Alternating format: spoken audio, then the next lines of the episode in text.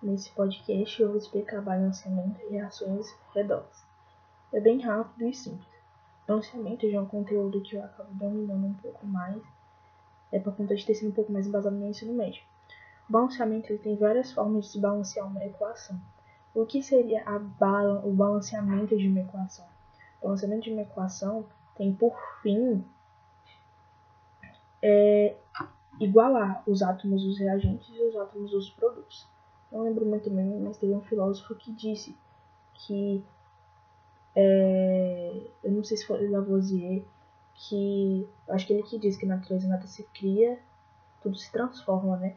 Então, é um lado da reação, né, que é dos reagentes, e o lado dos produtos, eles têm que estar tá sempre se compensando, tendendo sempre ao equilíbrio.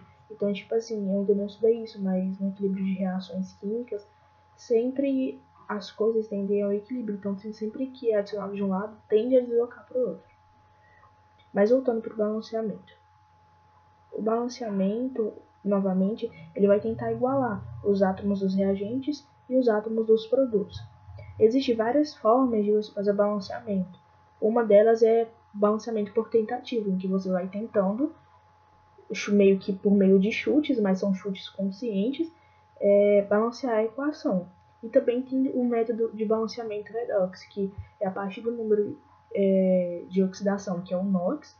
A partir desse número você faz todo um processo em que você vai conseguir achar o, o, o número de mol necessário para que venha né, balancear essa equação. No entanto, eu prefiro pelo modo de tentativa, porque é muito mais fácil é que eu estou habituado, e o balanceamento de dados é um pouquinho mais complicado e mais demorado, então por tentativa acaba sendo mais eficaz.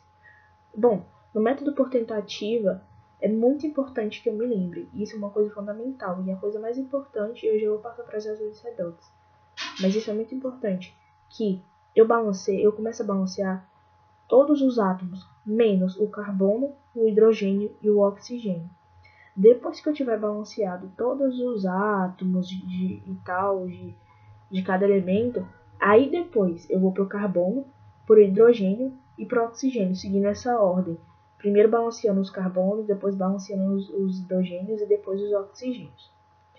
Balanceamento é basicamente isso e treino. Indo para as reações redox. Não, isso eu vou explicar só balanceamento. Na próxima eu vou explicar reações redox.